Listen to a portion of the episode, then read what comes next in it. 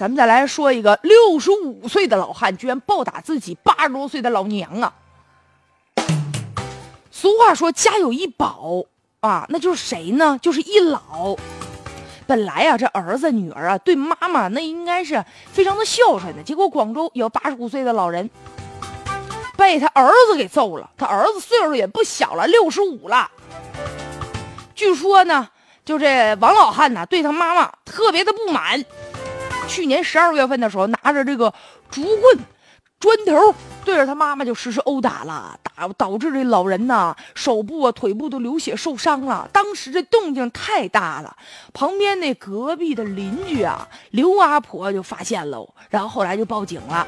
在法庭上，这王老汉还辩称呢，啊，说我这个我女儿出嫁的时候，我妈妈一直就在那儿哭。你说你哭什么哭啊？一高兴的事儿，就因为你哭不吉利，给我们家带来厄运喽。他说：“谁知道啊？你说后来，你说我女儿怀孕生完孩子，孩子不到一岁就因病夭折喽，就是因为你那天哭的。要说这封建迷信的害死人呢，你说这个妈妈呀，为什么哭啊？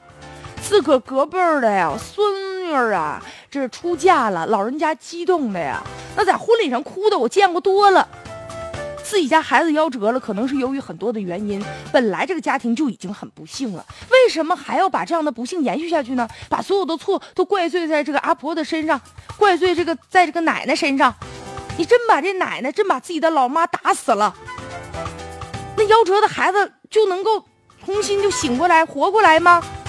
自己的这个不孝，还要找一堆的理由。他觉得打自己老娘还理直气壮的啊，因为你这样哭啊。你给我女儿带来不吉利喽！我觉得真正不吉的是谁呀？不吉祥的是这个阿婆呀！你怎么有这么个败家儿子呀？结果呀，真是有着狠心的儿女，没有狠心的爹妈呀！在法庭上，这老妈妈还在替他这六十五岁的儿子在求情啊，说：“哎呀，他身体不好，我不想让他坐牢啊。”在很多人的观念里面啊，家庭暴力就是夫妻之间的。其实呢，老人呢也是这个家庭暴力主要的受害者呀。六十五岁了啊，活了一辈子没活明白，可悲呀。